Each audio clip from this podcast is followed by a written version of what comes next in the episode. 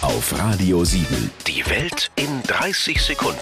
Von und mit Jan Zerbst. Der Karnevalist ist froh und glücklich, denn monatelang hat er an den Umzugswagen ge und ge also rein ins rauf auf den und ab geht's mit.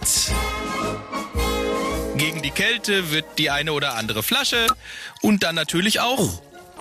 Und dann triffst du irgendwo zwischen den vielen eine sehr hübsche. Hi! Und die darfst du im Umzug ja auch ganz legal dann mal.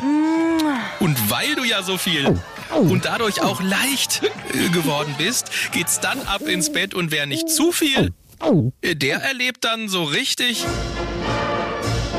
äh, bestenfalls sogar mit Radio 7. Die Welt in 30 Sekunden. Jeden Morgen kurz nach halb acht und jederzeit zum Nachhören Auf radio7.de.